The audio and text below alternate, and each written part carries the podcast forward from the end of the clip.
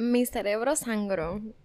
Suena bien loco, suena imposible, parece algo que me inventé para hacer una historia interesante, pero yo les prometo que mi cerebro sangró.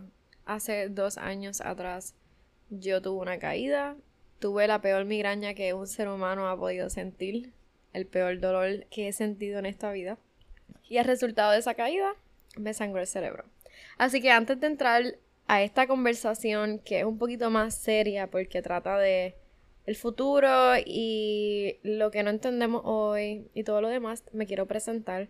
Mi nombre es Akira Victoria.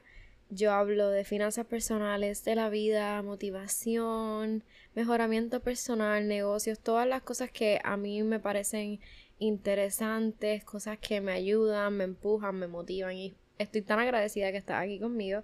Así que vamos a comenzar con el episodio. Actually, quiero hacer una pequeña pausa para comentarte que ya terminé el programa desde cero y va a estar prontamente disponible.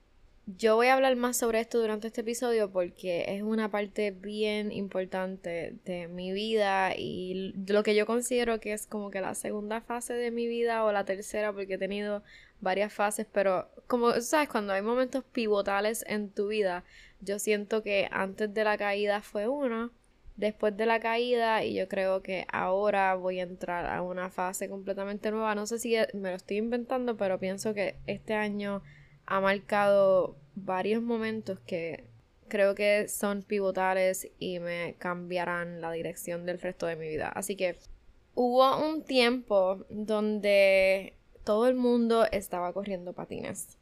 Y pues yo fui una de hechas. Eh, de hecho, yo me atrevo a decirte que como yo estoy tan envuelta en la cultura americana, en las redes sociales, en cuestión de que yo consumo mucho contenido en inglés, me atrevo a decir que antes de que subiera el hype, yo compré unos patines y comencé a correr sola porque no existían las comunidades que hoy día existen. Existía una comunidad, sí, claro, siempre ha existido la comunidad de correr patines. No estoy diciendo que soy una OG porque realmente no lo soy. Pero en ese, en ese hype, en ese wave que hubo, definitivamente esa comunidad de ahora, de las personas que comenzaron a correr hace como dos o tres años atrás, pues todavía esto no existía. Así que yo comencé a correr sola y poquito a poquito empecé a conocer personas en los diferentes parques. Yo comencé a correr aquí en Puerto Rico, obviamente en Calle. Y de ahí para adelante conocí personas, hice amigas, empezamos a hacer road trips por la isla a correr en diferentes parques. Y un día en específico fui con un muchacho que corría rollerblades. Y como las personas que corren rollerblades tienen mucha, mucha más experiencia, yo pasé de correr con la intención de bailar y hacer truquitos bobos a literalmente querer ser como que más agresiva en el parque. Y los bladers son súper agresivos, así que yo me compré unos blades, so solté los patines, los dejé hacer semo y comencé a correr rollerblading. Esto para mí es bien gracioso pensarlo porque let's be fucking for real. No me cogen haciendo deporte. O sea, yo no soy deportista. So, el hecho de que yo quería ser agresiva y correr rollerblades, qué chiste. Pues fui con este muchacho para el parque y él me estaba enseñando a hacer mi primer dropping. Y si no sabes lo que es un dropping, es básicamente tirarte de una rampa. Y déjenme contarles que era la rampa más pequeña, pero la curvatura es tan marcada que tú tienes que tirarte en la posición adecuada. No puedes tirarte a lo loco. No lo hice más que una sola vez y no tenía casco. So tan pronto me tiré. Eh, el muchacho estaba esperando abajo, pero como fue algo tan rápido, yo no lo culpo, no me pudo coger. Así que yo caí y desde ese punto para adelante recuerdo como visiones, pero no recuerdo exactamente qué pasó. Solamente recuerdo lo que me contaron y de ahí como que mi mente, no sé si se inventa las imágenes o fue lo que pasó. Como meditan fuertemente en la cabeza, yo recuerdo que yo tenía el teléfono en el bolsillo y alguien me lo sacó y me preguntó que cuál era mi código. Miren cómo mi cabeza estaba desorientada que mi código era el mismo dígito cuatro veces. So, por ejemplo, 1111. So, así era mi código de sencillo. Pero yo estaba tan afectada por la caída que yo no me recordaba. Yo decía, no sé, no sé, pero llamen a mi mamá. Yo estaba con los ojos cerrados, agarrándome la cabeza, diciendo, no sé mi código, llamen a mi mamá. Y me preguntaban, ¿cuál es el número de tu mamá? Y lo único que yo decía, 787, bla, bla, bla, bla. 787, bla, bla, bla. O sea, decía los números correctos. Lo único que yo recordaba en esa caída era el número de mi mamá.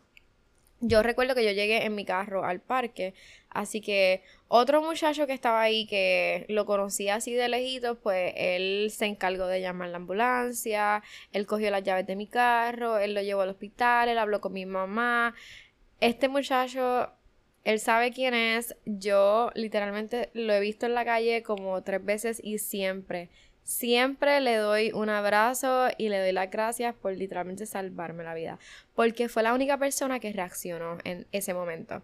Todas las personas se quedaron alrededor mío. Bueno, imagínate un parque que está lleno, como de 20 personas y están esparcidas, pero tan pronto yo me caí, yo tenía un círculo de gente alrededor mío. Y ninguna de estas personas pudo reaccionar como reaccionó ese muchacho. Y yo no andaba con él, yo no era como quien dice amiga de él, todavía no lo soy, pero te puedo decir que le agradezco tanto y fue mi salvador en ese momento. Y sigue haciéndolo, o sea, fue mi guardian angel porque él tomó todos los pasos y estoy bien agradecida que él estaba ahí en ese día y él respondió. Así que para este momento de mi vida yo estaba en el Air Force ROTC. Así que mi papá es militar, por si no lo saben, y él siempre, toda la vida, me ha inculcado que debería meterme a la milicia.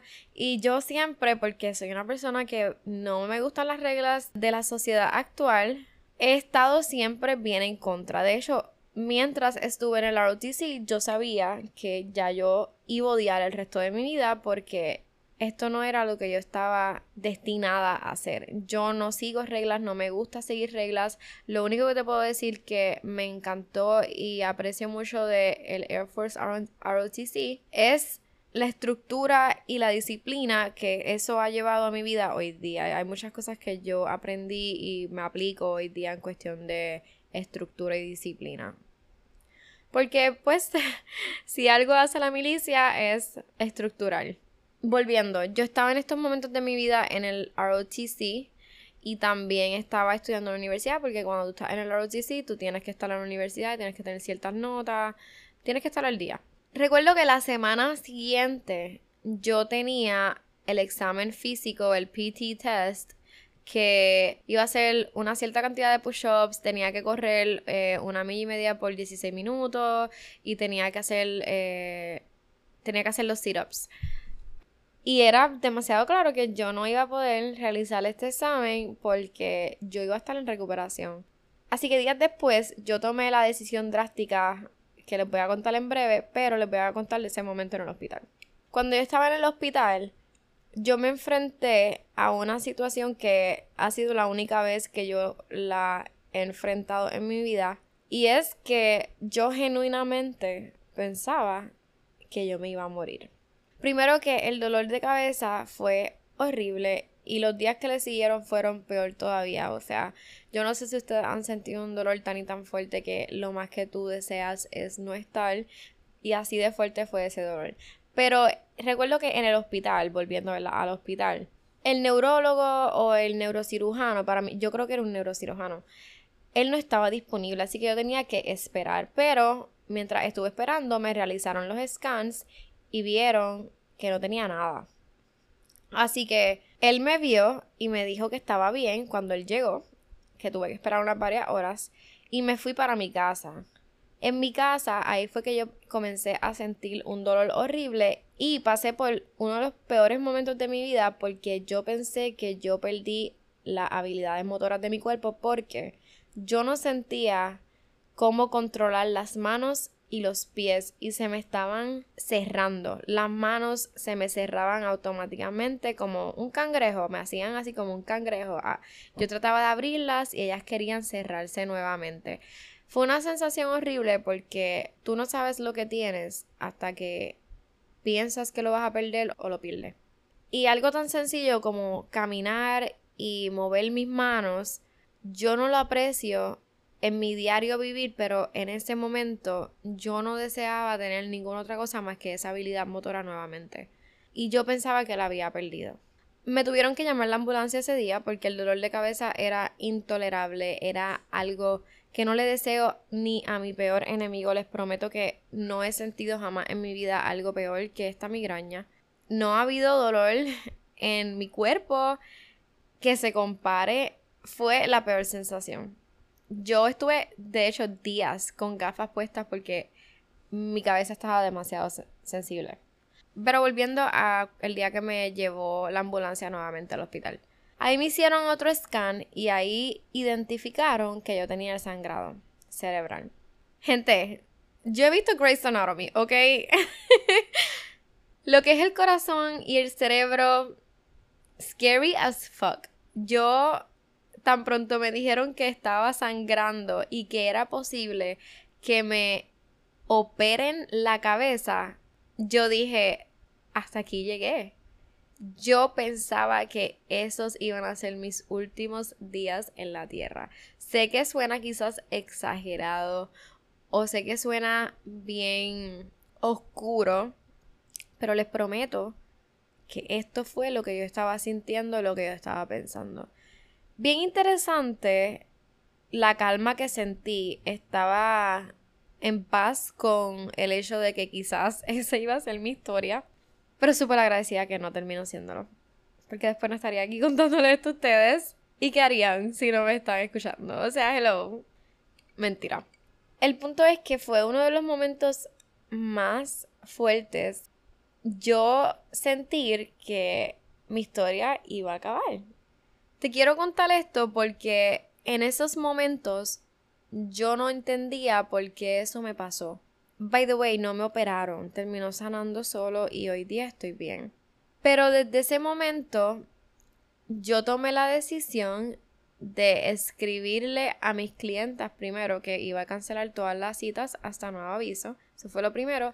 Y lo segundo, le envié un email a la universidad que me iba a dar de baja y le mandé un email a la unidad de la ROTC que no podía volver. Me dieron la opción, la universidad y el ROTC, de darme un tiempo para yo reposar y mejorar, pero yo estaba bien decidida de que no. En ese momento muchas cosas se me aclararon y es que yo no nací para irme a la ROTC y yo no nací para terminar la carrera que estaba estudiando, que realmente era administración, pero no estaba aprendiendo literalmente nada en ese momento, a pesar de que me dieron las alternativas de seguir, se me hizo bien claro que yo estaba dirigiéndome al camino incorrecto. Y sí, fue algo sumamente fuerte y exagerado como para llegar a esa conclusión, pero esta es la única vida que yo tengo. Así que yo lo tomé bien en serio, lo tomé como una señal, porque yo entiendo que fue una señal. I'm a spiritual girl y ustedes lo saben. Y te puedo decir que fue un momento pivotal para yo empezar a descubrir qué realmente yo quería hacer.